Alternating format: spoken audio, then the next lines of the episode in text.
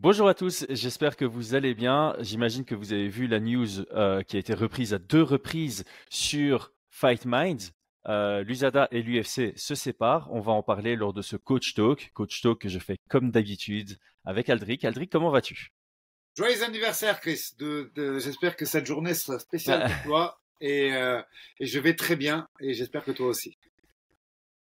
Je vais très bien aussi et merci. Euh, évidemment, c'est une bonne journée puisqu'on a le coach talk aujourd'hui. Ça tombe très très bien sur, euh, sur mon 34e anniversaire. Comme ça, tout le monde connaît euh, mon âge qui commence à s'avancer. J'essaie de te rattraper, mais je crois que ça va être compliqué. Alors, avant de commencer euh, à se plonger dans le sujet, merci à Golden CBD, j'ai toujours mon, monté de sponsoriser l'émission. Euh, alors, petit rappel, et c'est plutôt important, notre code promo de moins 25% euh, tient jusque vendredi soir. Donc, tous ceux qui sont intéressés, on a, on a élaboré tous les avantages et à quel point on kiffe tous leurs produits. le fait qu'ils aient plein, plein, plein de produits différents, c'est cool pour, il y en a pour tous les goûts, pour toutes les couleurs, tout simplement. Donc voilà, si vous voulez profiter de moins 25% pour vous lancer ou simplement pour passer une deuxième commande, euh, utilisez le code FIGHT sur le site, utilisez notre lien en description et tout sera fait. Aldric, let's go. C'est parti. Gros sujet aujourd'hui. Alors, je vais... Euh, ouais, c'est ça, c'est un très très gros sujet. Je vais introduire en, faisant un petit résumé de ce qui s'est passé la semaine passée. Donc en gros, la semaine passée, la news est tombée un peu euh, de manière soudaine si j'y bats de bêtises, les, athlètes de l'UFC n'étaient même pas au courant.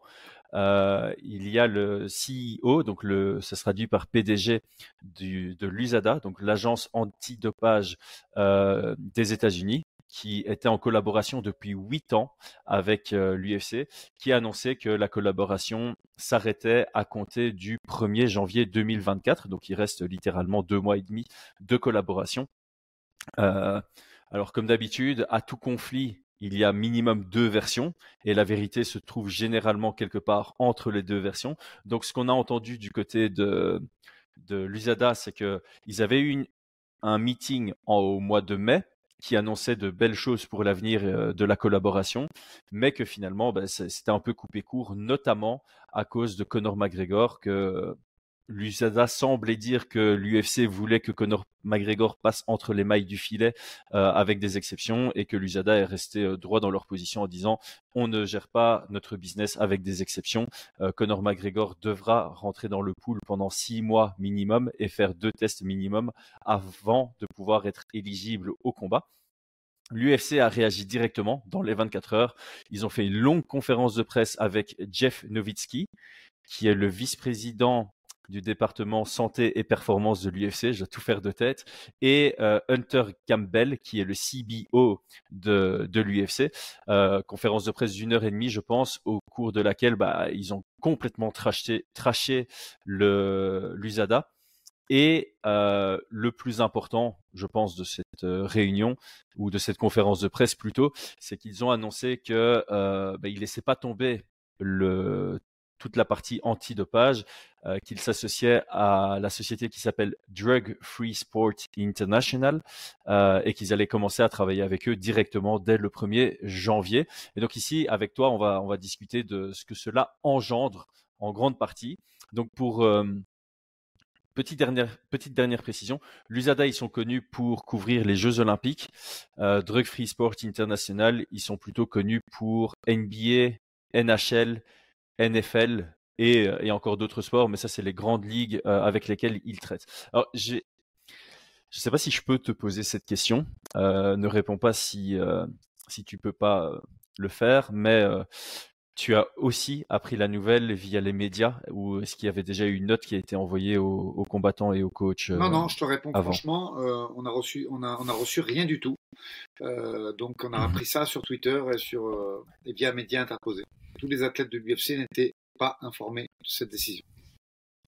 Donc ici, on peut spéculer euh, que c'est une décision de dernière minute, que vraiment il y a eu une embrouille à cause de l'affaire McGregor et que à cause de ça, ça a juste explosé entre l'USADA et l'UFC et il y a une décision ultra drastique, ultra soudaine qui a fait qu'il y ait une séparation parce que j'imagine que si ça avait été prémédité, ils auraient au moins un tout petit peu anticipé en envoyant un mail en disant voilà, ça va être annoncé qu'on se sépare de, de l'USADA. Oui, je pense parce que il y a quand même des process très rodés à l'UFC. Euh, T'imagines les athlètes le jour de leur contrat, enfin la semaine qui suit la signature de leur contrat, ils ont des appels USADA pour expliquer les process, pour euh, pour faire les, les, les confessions des produits qu'ils ont pris auparavant. On en avait déjà parlé dans un coach talk qu'on pourra peut-être mettre euh, en commentaire pour ceux que ça intéresse. Donc non, vu l'organisation euh, là-dessus, je pense que la décision elle a été hâtive et complètement euh, soudaine puisque sinon ils auraient envoyé des notes pour dire attention, au 31 décembre ça s'arrête, parce que il y a, y, a, y a tout un, un process autour de ça. Les athlètes UFC, ils ont une application USADA pour pouvoir signaler leur localité, pour pouvoir signaler leurs compléments alimentaires, pour faire leur demande de, de, de dérogation via, via le médecin s'il y a un problème. Donc, euh, euh t'imagines, on est bientôt au mois de novembre, il n'y a rien qui a été euh, défini pour le, pour le 31 décembre. Donc effectivement, non, non, je pense que clairement cette décision, elle est, elle est préméditée et soudaine. Ok, ouais, parce que c'était une question que j'allais poser, c'est est-ce que entre temps, donc depuis la semaine passée, il y a eu quelque chose, une, réception d'informations ou pas? Donc ça, pour moi, ça prouve. Alors encore une fois, dans ce genre de podcast, on doit euh, différencier ce qui est factuel et ce qui est supposé de notre côté. Donc ici, pour moi, c'est une supposition je suppose qu'ils sont en train de mettre en place les process, les méthodes, les procédures, etc., etc. Et donc il y a vraiment cette grande question, je pense, de euh, quelles seront les différences entre l'époque, l'ère USADA et l'ère Drug Free Sport International? Je pense que j'ai commencé à dire DFSI, ce sera plus facile. Euh, donc ici, ce sera beaucoup de, de, la spéculation. Je sais que tu t'es beaucoup renseigné sur le sujet parce qu'évidemment, ça te touche euh, directement euh, pour Manon. Euh, et, c'est très important parce que si du jour au lendemain on peut prendre des nouveaux produits, il faut le savoir évidemment.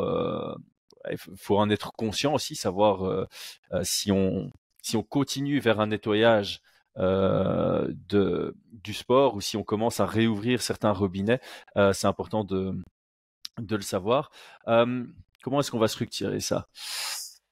Euh, parce que là, ça va être beaucoup de la spéculation. Tu es au courant de, de, rien. Alors, ce que, ce que je vais dire, ce que, ce que je vais commencer par dire, c'est euh, l'UFC parle de tiers. On passe par une agence indépendante. L'USADA est indépendant à l'UFC. Maintenant, il y a quand même quelque chose de différent entre 100% indépendant et ce que j'appelle semi-indépendant. L'UFC payait l'USADA pour que l'USADA fasse un travail. Ceci étant dit, l'UFC payait une offre remise par l'USADA et l'USADA avait leurs règles à eux qui sont, je pense, communes à tous les sports qu'ils traitent. C'est exactement ça. Est-ce que c'est la même chose? Est-ce que c'est la même chose avec DFSI Parce que j'ai l'impression qu'avec DFSI, ils peuvent eux-mêmes définir ce qu'ils veulent vérifier. C'est ça, c'est-à-dire que l'USADA, euh, que ce soit l'athlète de l'UFC ou l'athlète qui prépare euh, le triple saut ou le saut à la perche pour les Olympiques, il est, traité à la même enseigne. Euh, J'entends par là que la liste des produits interdits et autorisés est la même. La liste des, dérogations que tu peux demander par ton médecin est la même. Et les suspensions euh, sont identiques. C'est-à-dire que quand tu es à l'USADA, euh, que tu sois un athlète qui prépare les JO ou un combattant de l'UFC, tu es logé à la même enseigne. La différence là, en mmh. ayant un petit travail, alors c'est un travail de, de 10 jours hein, pour l'instant, c'est pas une thèse que j'ai fait là-dessus, mais si tu veux, en m'intéressant un petit peu aux différents protocoles et, euh, et qui se passent à la NBA, à la NHL, ils font aussi le NASCAR, donc les pilotes de, de rallye, tu te rends compte qu'en fait que c'est à la carte. Alors attention, j'insiste parce que euh, c'est à la carte, mais c'est pas non plus la débandade. Si pour ceux que ça intéresse, tu, tapes euh, euh NFL Prohibited List Product et tu te rends compte qu'il y a beaucoup de choses qui sont interdites. Euh, et, que, et, que, les joueurs sont contrôlés de façon récurrente et, et qu'il y a un, un, réel travail qui est fait.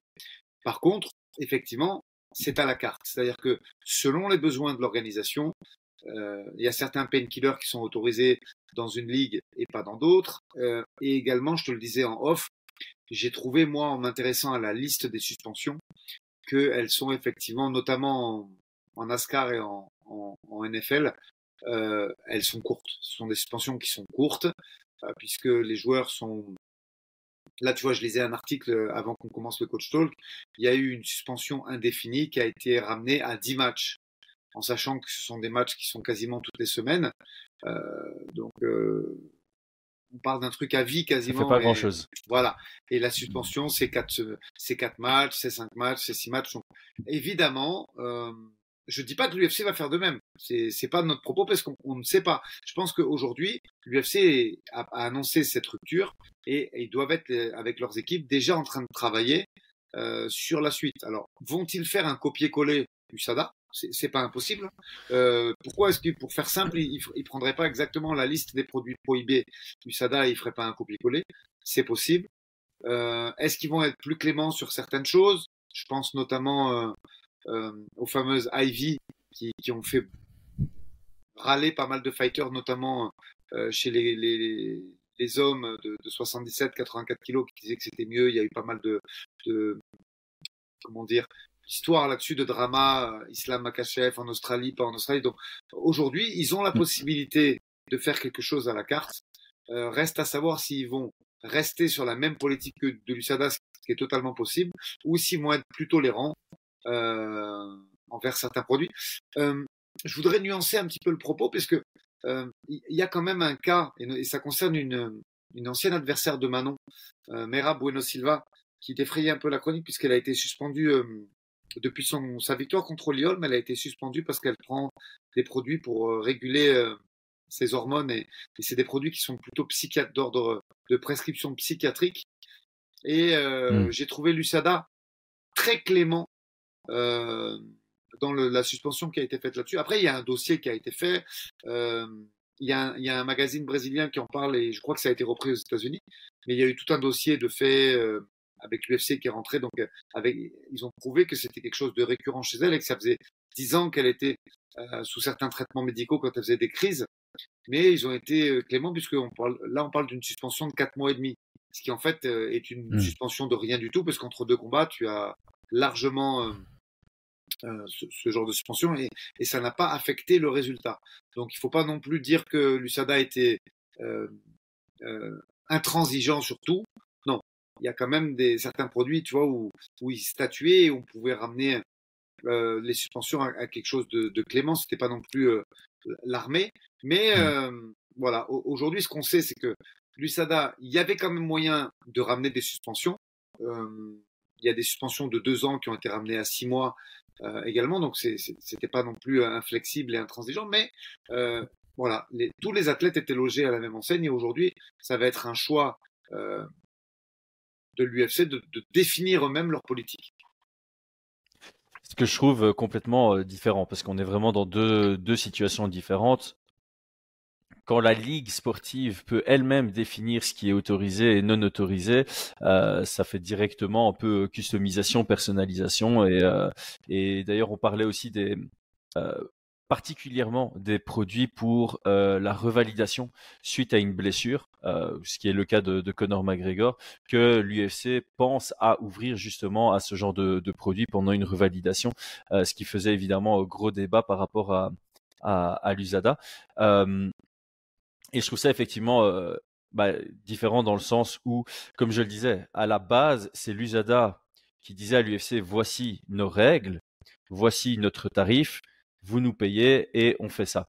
Du côté de DFSI, ils vont pouvoir dire, OK, voici les règles que vous devez suivre et nous, on vous paye juste pour aller tester, nous remettre les résultats et euh, c'est nous qui gérons la procédure. À la limite, j'ai même l'impression que c'est l'UFC qui va eux-mêmes définir les sanctions ou en tout cas donner les recommandations auprès de DFSI pour dire euh, en cas de prise de ce produit, euh, ceci est la suspension. Et donc c'est intéressant parce que ce que tu dis, c'est que on pourrait voir une liste de produits interdits qui change. Ça peut évoluer, donc ça peut soit s'agrandir, ça peut rester la même s'ils veulent copier-coller, ou ça peut se réduire.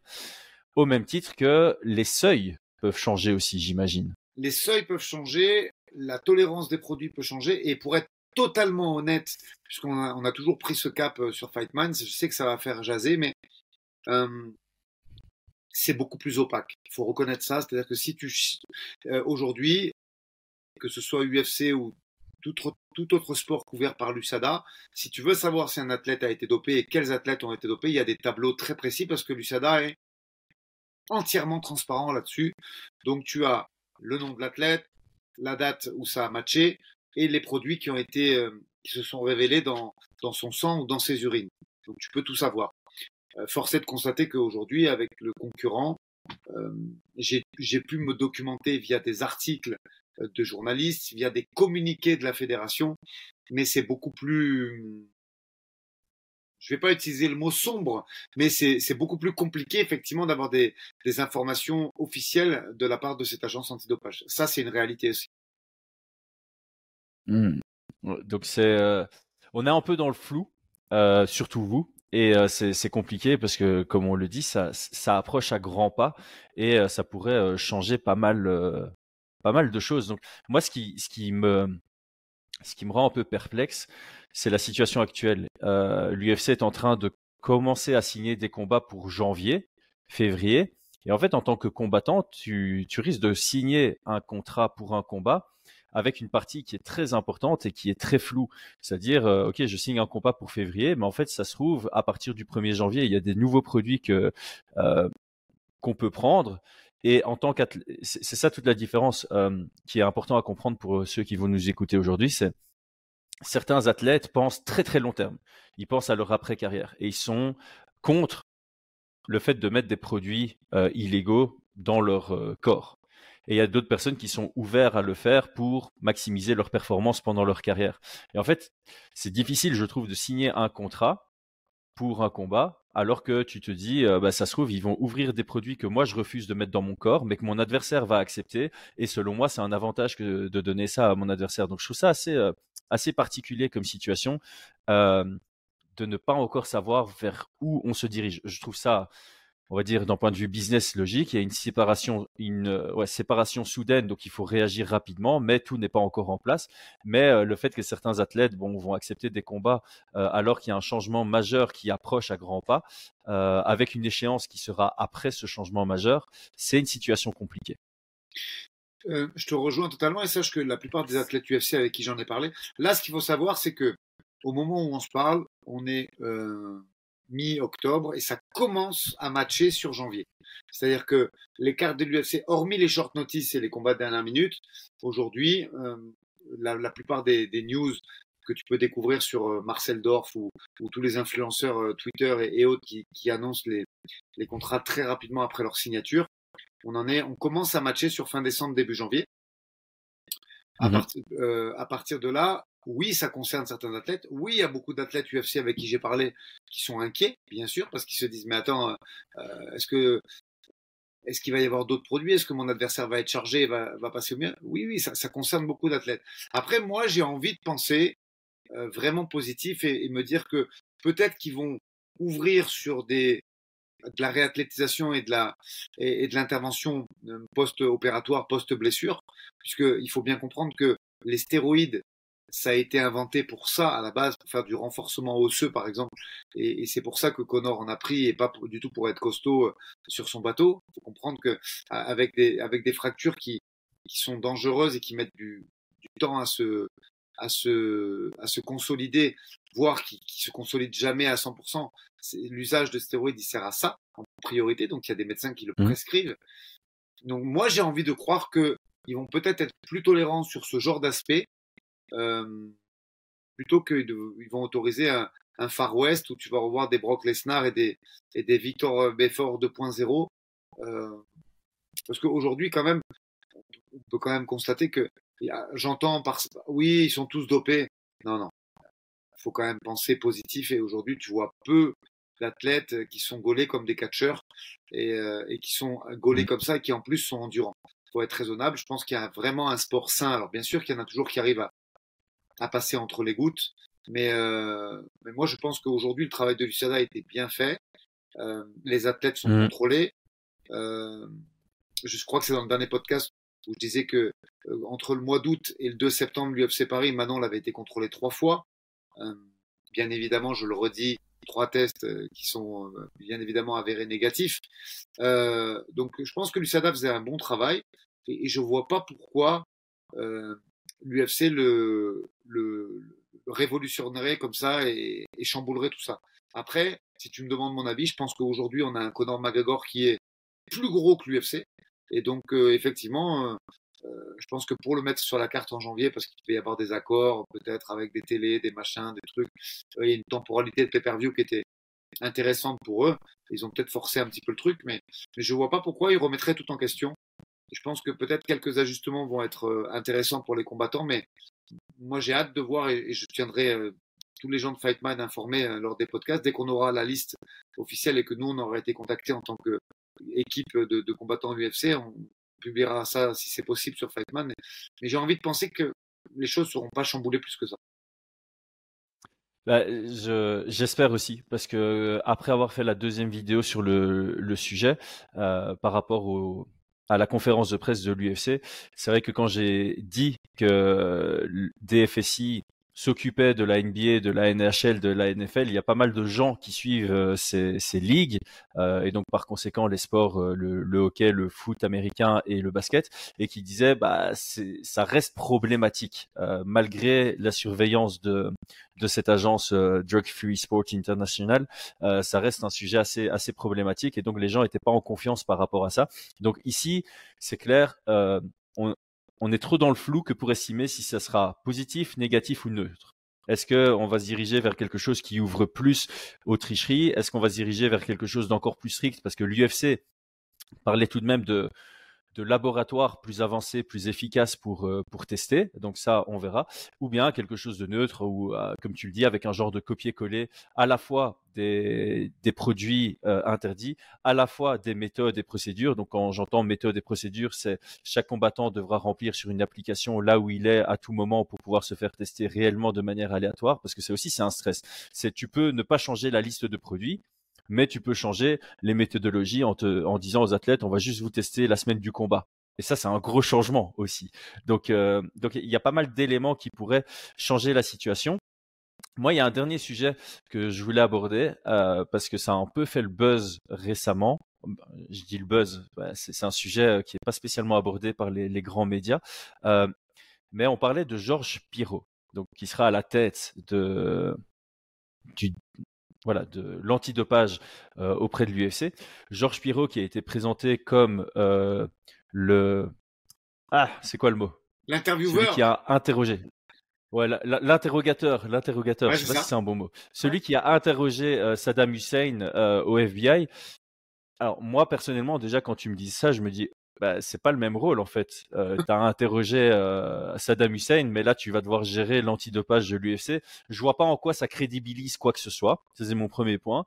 Et le deuxième point, euh, les mecs de l'UFC, donc Jeff et, euh, et Hunter, ont simplement insisté à plusieurs reprises, son intégrité n'est pas à remettre en question. Mais il n'y avait pas d'argument derrière. Et alors ici, il y a quelqu'un qui a fait une recherche qui n'était pas très compliquée. Il est allé sur l'Instagram de ce cher euh, Georges Pirot. Georges Pirot s'entraîne de manière fréquente à l'American Top Team. C'est un conflit d'intérêt immédiat, c'est c'est même pas euh, argumentable. Euh, parce que c'est pas une photo où il est allé s'entraîner une seule fois à l'American Top Team, il s'entraîne de manière régulière à l'American Top Team. Voir ça trois jours après avoir entendu son intégrité n'est pas à remettre en question, moi, ça me pose tout de même des, questions. Je ne sais pas quel est euh, ton, ton, ton avis là-dessus. Je pense que le gars peut être aussi intègre qu'il veut. Ça reste, ça reste mauvais comme, euh, comme euh, situation. Très clairement, de toute façon, toute nouvelle qui n'est pas maîtrisée en termes de communication, où tu laisses euh, la compagnie avec laquelle tu sous-traites s'exprimer avant toi et, et, où tu fais les choses à l'emporte-pièce, c'est une mauvaise chose. C'est pas, moi, j'aime pas euh, critiquer euh, pour critiquer. Je fais juste des constats de faits. Et, et effectivement, mmh jusqu'à présent, le fait que ce soit Connor très clairement qui fasse pencher la balance envers la, la cessation d'activité et la façon dont ils sont pressés de faire des conférences de presse, l'image n'est pas bonne. Il faut le dire. Peut-être que la suite sera positive et moi j'ai envie de le penser.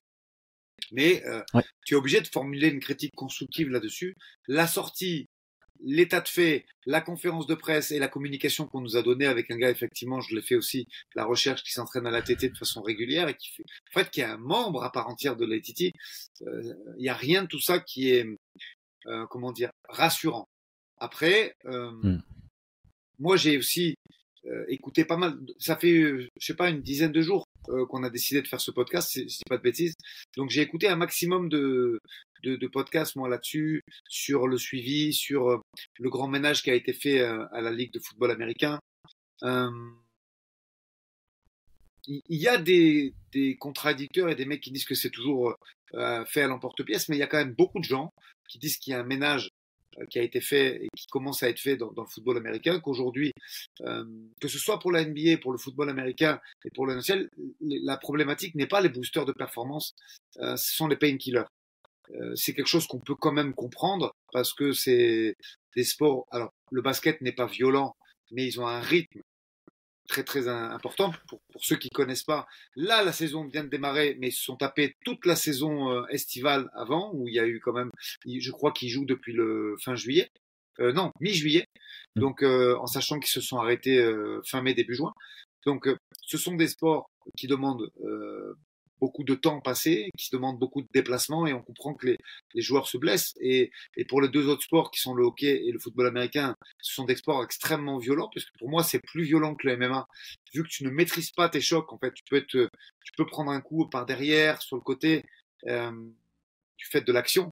C'est des sports où les joueurs sont blessés euh, de façon pas, pas récurrente mais, mais quasiment systématique. Donc euh, il faut bien comprendre ça et, et leur travail est quand même plutôt jugé positivement. Sur, euh, j'ai essayé d'écouter un maximum de podcasts dans les, les 10 jours qui m'étaient, euh, comment dire, qui, qui, étaient les nôtres. Pour Même préparer... pas 10 jours en fait, parce ouais, que. Semaine. Euh... Semaine, Même quoi. pas en fait. Je crois, je crois que c'est, c'est, jeudi. Je pense que la news est tombée avec euh, Lusada. Euh, il me semble. Hein. C'est mercredi ou jeudi, donc ouais, ça fait ouais, un petit, un, un petit, une petite semaine de préparation. Et euh, je te dis la vérité, j'ai dû en écouter une bonne dizaine et, et, et, les retours sont plutôt positifs. On dit que quand même mmh. le ménage est fait. Alors, il y en a beaucoup, il y a beaucoup de critiques euh, et des journalistes qui disent que c'est pas encore assez, que si, que là, qui, qui mettent en avant ce que j'ai dit, parce que je l'ai pas sorti de nulle part, euh, que les suspensions étaient effectivement peut-être pas assez importantes. Ça, j'entends bien, mais qui saluent mmh. quand même le travail. Euh, donc, ouais, je, moi, je je reste positif malgré tout et je pense qu'il y a un travail qui peut être très intéressant. Après, si tu me demandes si la com elle a été faite à l'emporte-pièce et, et s'ils ont fait ça un peu à la va-vite, je te réponds oui, très certainement. Je vois pas en quoi un militaire est crédible pour euh, remplacer. Euh, je crois que c'était Novitsky qui, qui gérait ça jusqu'à présent.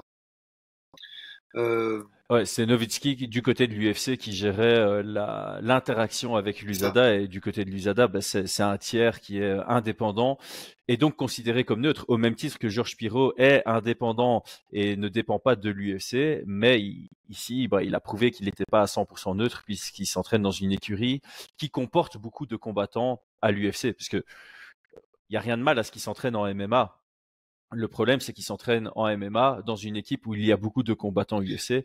A priori, s'il veut être 100% neutre, il devrait être dans une écurie bah, sans le moindre combattant UFC, avec Après, aucun lien vers un combattant partir, ou un coach UFC.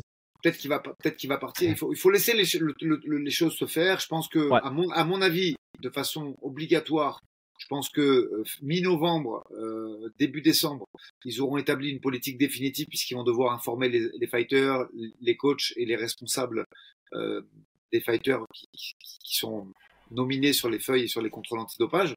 Mm. Donc euh, on verra, peut-être que d'ici là, il aura quitté son équipe. Moi, j'ai envie de penser que, que, ça va rester quelque chose de positif malgré tout, même si les raisons mmh. qui ont initié ça ne sont pas bonnes, clairement, puisque euh, force est de constater que c'est, je pense que Connor est responsable à 95, voire 19% de, de ce différent.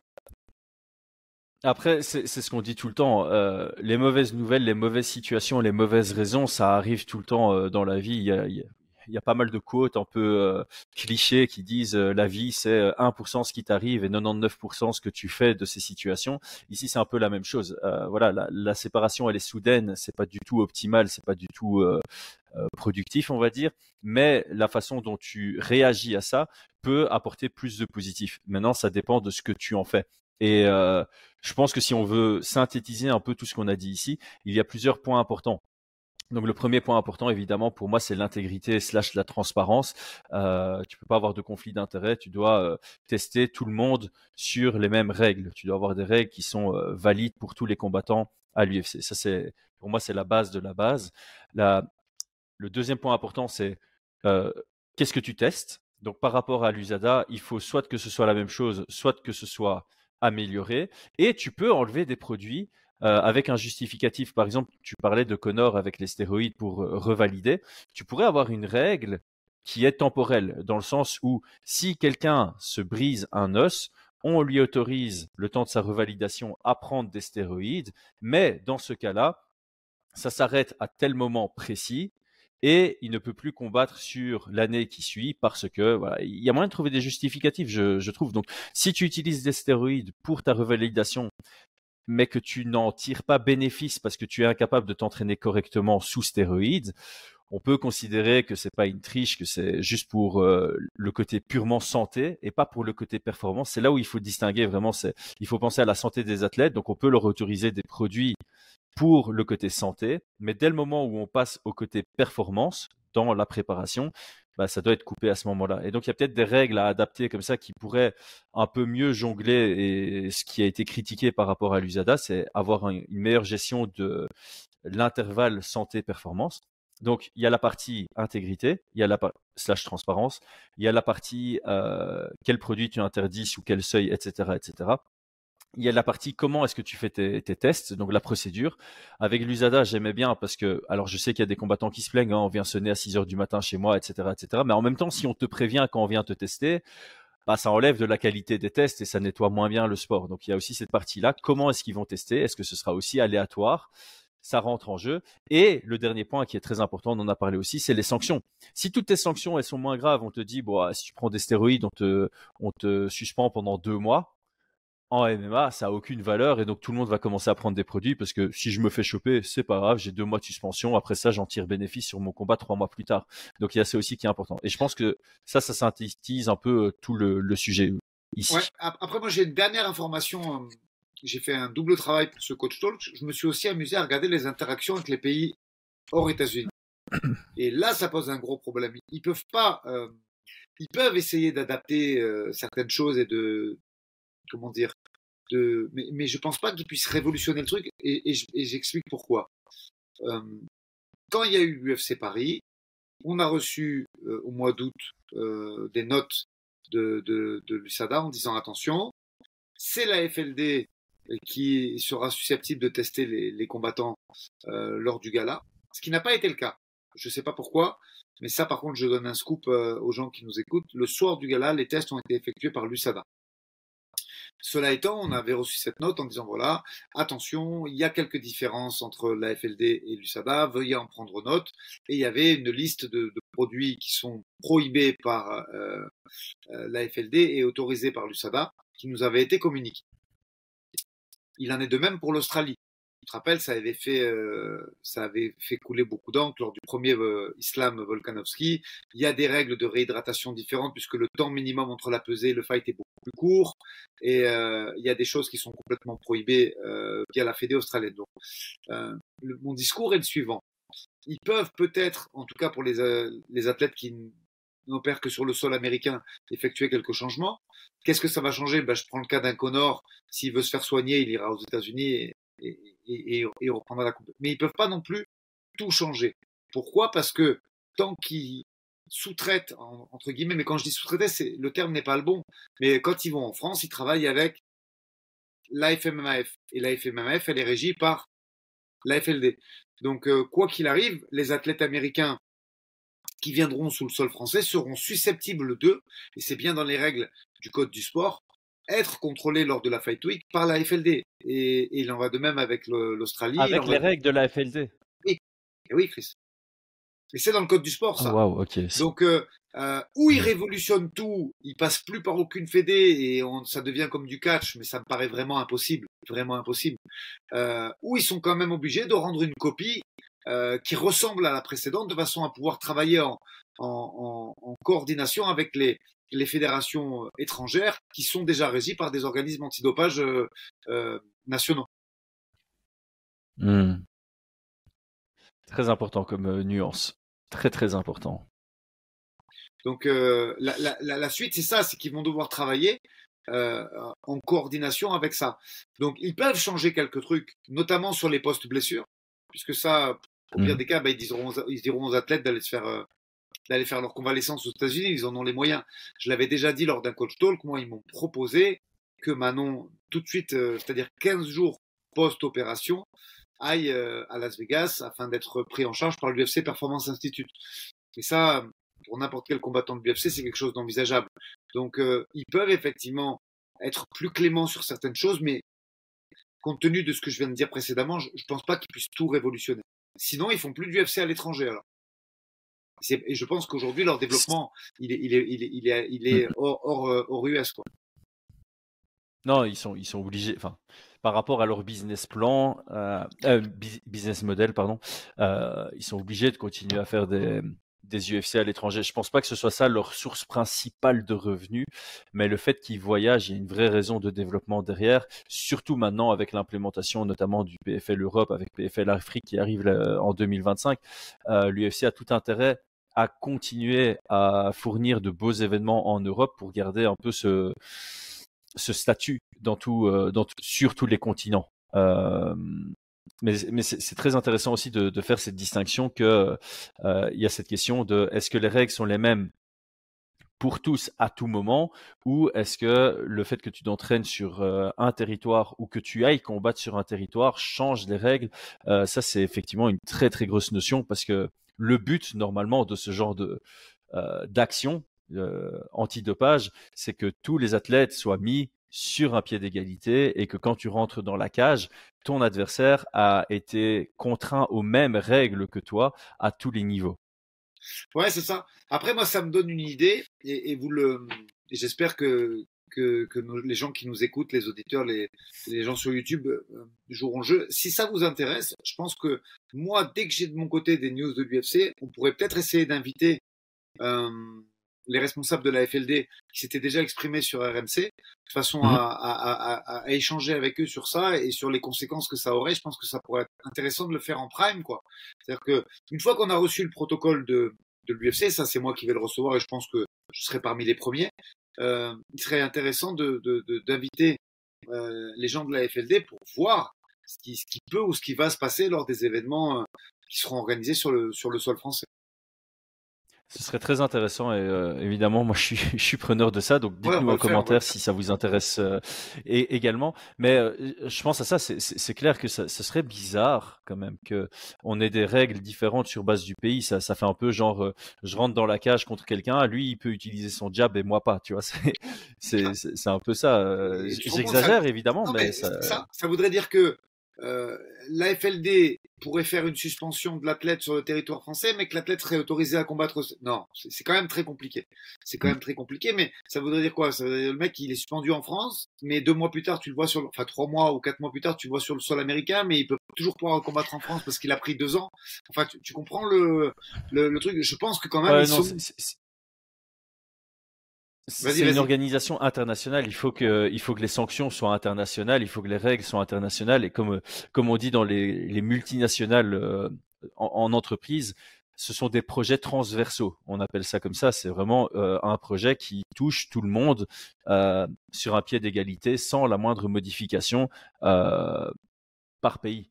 Donc, donc ça, c'est effectivement très important. Il faudra le suivre de près parce que ça, imagine quoi, il y, a, des combattants qui, à mon avis, seraient prêts du coup à aller s'entraîner dans un autre pays juste parce que dans ce pays-là, ils ont droit à euh, un autre seuil sur un produit ou carrément un, produit qui est pas autorisé là où ils sont. Ils vont aller là-dessus. Enfin, ça deviendrait un grand un grand bordel et et euh, ça, ce serait par contre un pas en arrière par rapport à la situation euh, USADA. Donc maintenant, pour résumer tout ce qu'on a dit, euh, on est trop dans le flou que pour pouvoir évaluer si c'est une bonne chose, une mauvaise chose ou simplement une chose. mais on peut avoir de l'espoir pour que ce soit soit neutre, soit positif. ça pourrait s'avérer négatif, mais jusqu'à présent, on doit garder espoir pour que sur du court, moyen et long terme, ce soit plus, positif, euh, malgré que, c'est, que cela ait été aussi soudain et aussi tardif dans l'année aussi, parce que tu nous annonces une news comme ça en février en disant ouais euh, on arrête de travailler avec eux en décembre, tu sais qu'ils ont le temps de se retourner. Là le timing n'est pas pas extraordinaire quoi. C'est ça et, je pense que du coup ils peuvent pas peuvent pas chambouler. Mais euh, ouais allez, je pense que d'ici un mois, un mois et demi, on sera capable d'avoir une vision globale là-dessus et de voir les changements qui ont été opérés, qui, je pense, moi, seront infimes. Vraiment, euh, je ne vois hmm. pas comment ils pourraient révolutionner le truc comme ça. Ça, mettrait, ça remettrait trop de choses en question, notamment l'expansion euh, hors, euh, hors USA. Hmm. Et ok, bah alors je pense que là on a fait le tour du, du sujet. moi je voulais juste finir avec quelque chose de, de très générique par rapport à, à, cette situation, mais qui s'applique aussi à, à, à d'autres situations. je trouve que dans des situations de conflit comme on a entre l'UFC et l'USADA, je, je, sens quand je lis des articles ou quand je regarde des vidéos que tout le monde cherche à avoir un méchant et un gentil. Et euh, la réalité, c'est que de temps en temps, il y a deux gentils avec un conflit ou deux méchants avec un conflit ou réellement un gentil et un méchant. Et euh, on peut jamais croire réellement ce que dit un parti ou l'autre parce que les deux vont communiquer de sorte à mettre leur situation à leur avantage et la, vérité se trouve, comme je le disais en début de podcast, un peu entre les deux. Donc c'est pour ça que vous l'aurez senti au cours de ce podcast. On ne sait pas, j'ai l'impression en tout cas qu'on ne s'est pas positionné du côté de l'USADA on s'est pas spécialement positionné du côté de, l'UFC pour autant.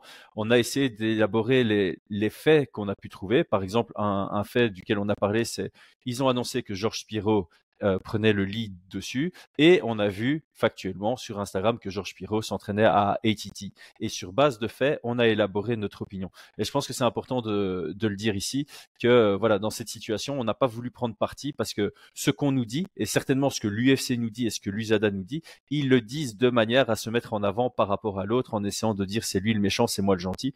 Et ici, bah, on peut pas vraiment connaître la réalité, on peut juste se concentrer sur ce qui est vrai. Ce qui est vrai, c'est qu'ils se séparent, ok, quelle est la suite? À la limite, on s'en fout de qui est en tort de la séparation.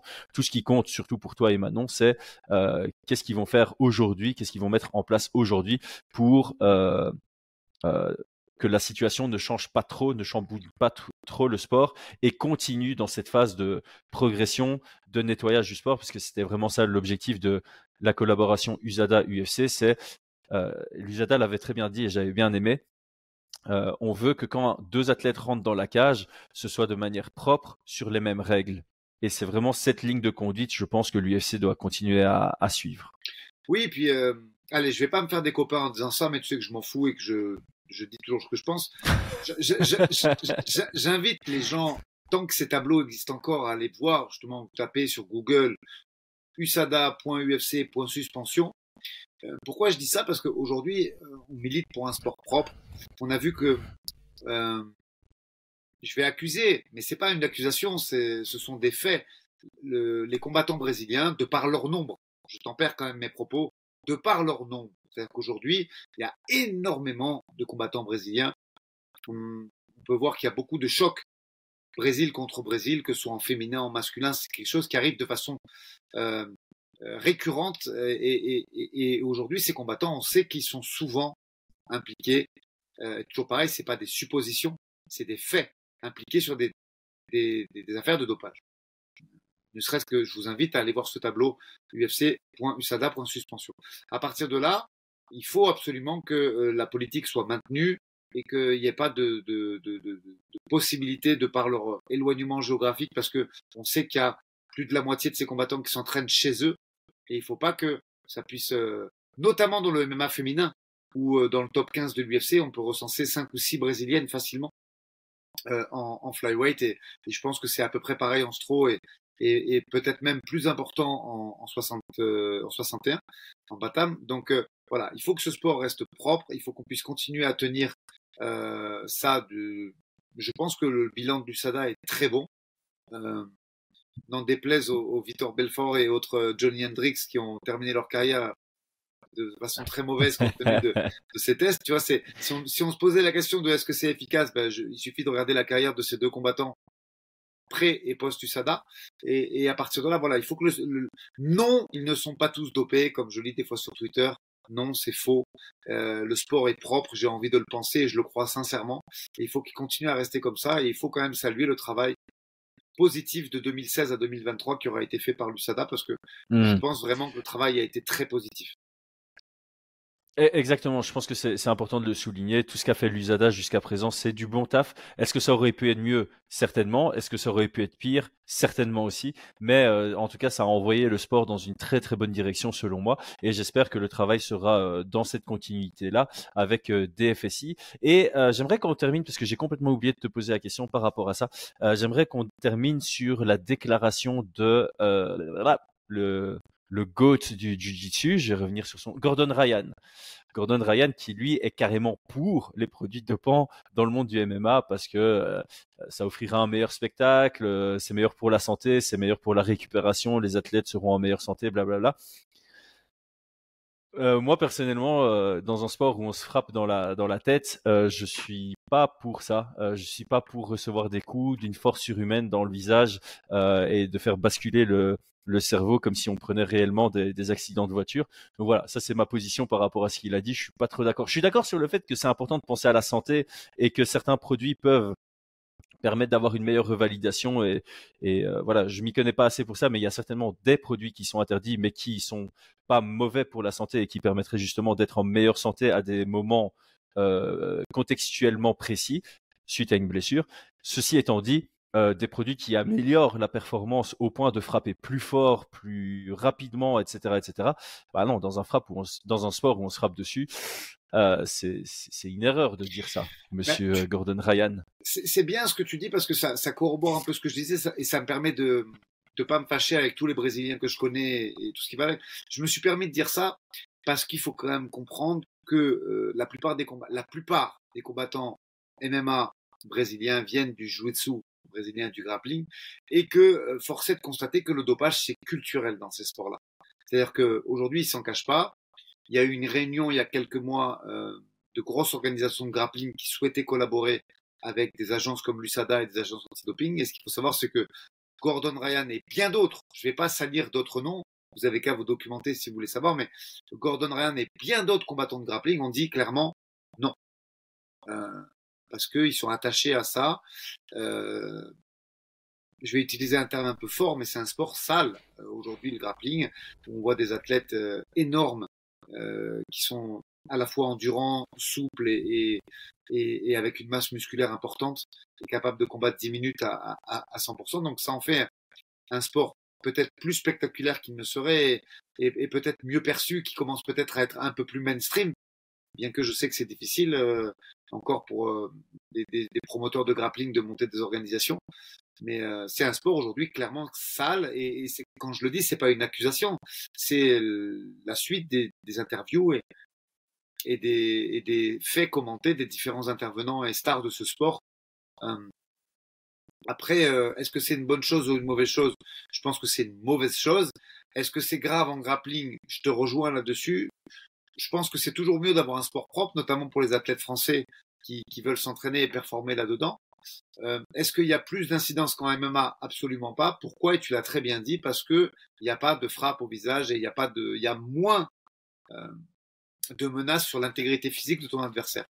Euh, donc euh, Gordon Ryan, qui, tu vois, je veux dire, quel exemple il donne à la jeunesse quand on voit qu'ils sont opérés à cause de, de, de problèmes qui sont certainement liés au dopage. Je dis certainement parce qu'on n'a pas de on n'a pas de preuve de ça, mais quand tu lui-même qui met ses photos post-op avec un physique euh, qui a diminué de près de 20 kilos et que tu le revois quelques mois plus tard, et j'ai envie de dire quelques mois parce que je suis gentil, mais c'est plutôt quelques semaines, avec 20 kilos de masse musculaire en plus, parce que c'est, on parle presque de ça. Hein. J'abuse hein, quand je dis 20 kilos, mais je pense qu'il y a 10 bons kilos de masse musculaire qui ont été prises. Bon ben voilà, quelles sont les conséquences euh, euh après 40 ans? Quelles sont les conséquences pour euh, son espérance de vie? Mais c'est encore une question, comme on en parlait avec les weight cuts, de d'éducation grand public. Et c'est vrai que pour l'instant ces produits-là sont euh, tabous. Les produits dopants c'est assez tabou. On en parle peu.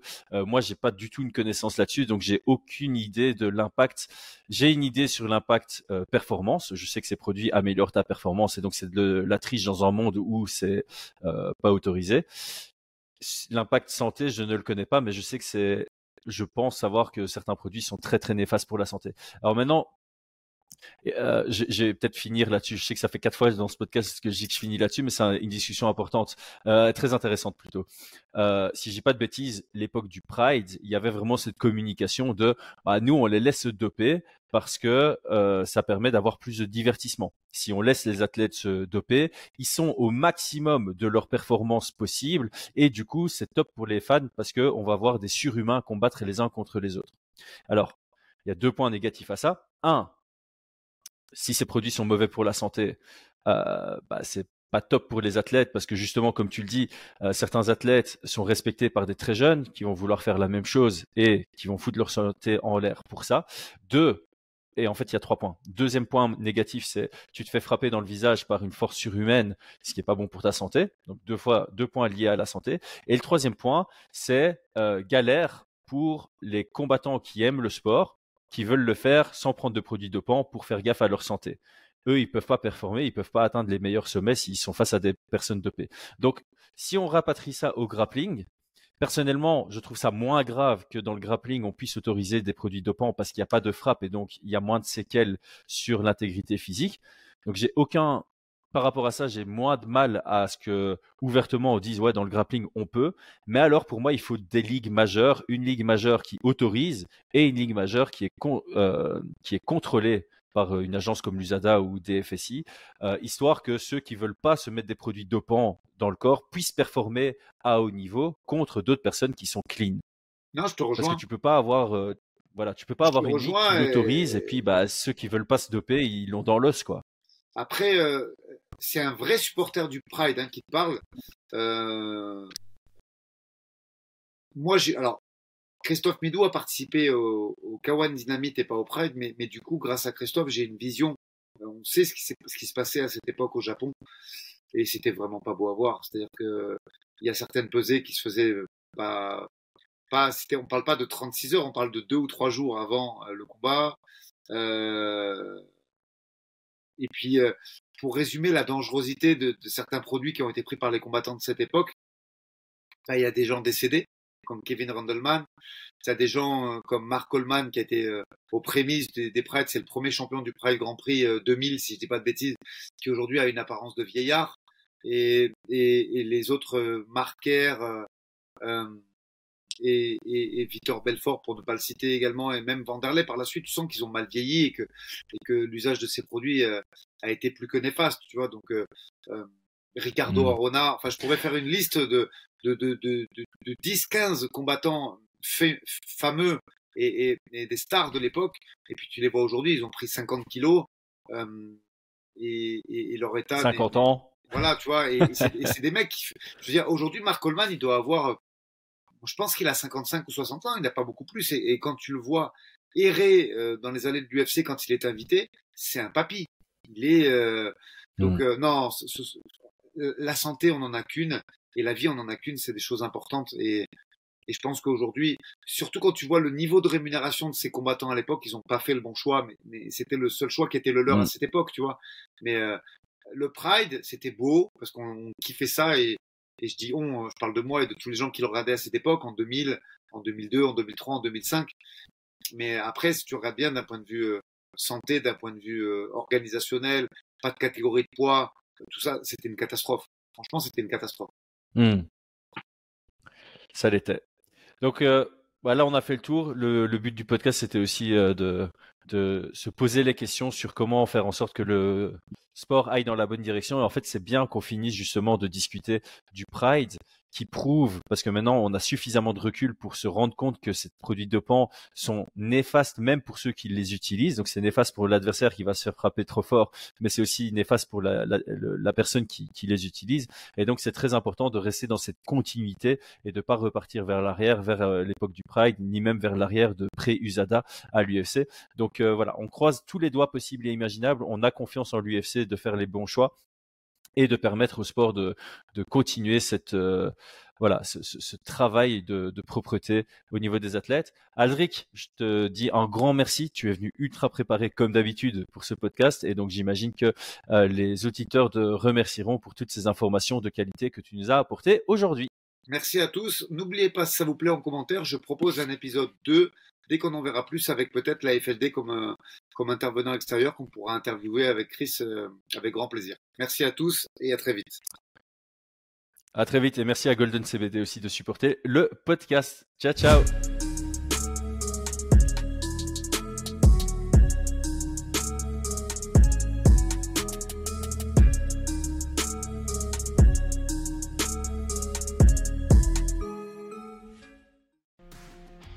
Et c'est tout pour aujourd'hui. L'équipe Fight Minds te remercie d'avoir investi de ton temps pour écouter le fruit de notre travail et de notre passion commune pour le MMA.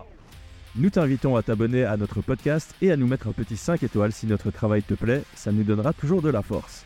Et si tu veux donner un petit coup de pouce à notre projet, parle de nous autour de toi, ça contribuera à notre développement. Nous sommes également sur Twitter et YouTube, viens nous y retrouver pour échanger. A très vite pour plus de contenu sur l'art de la bagarre.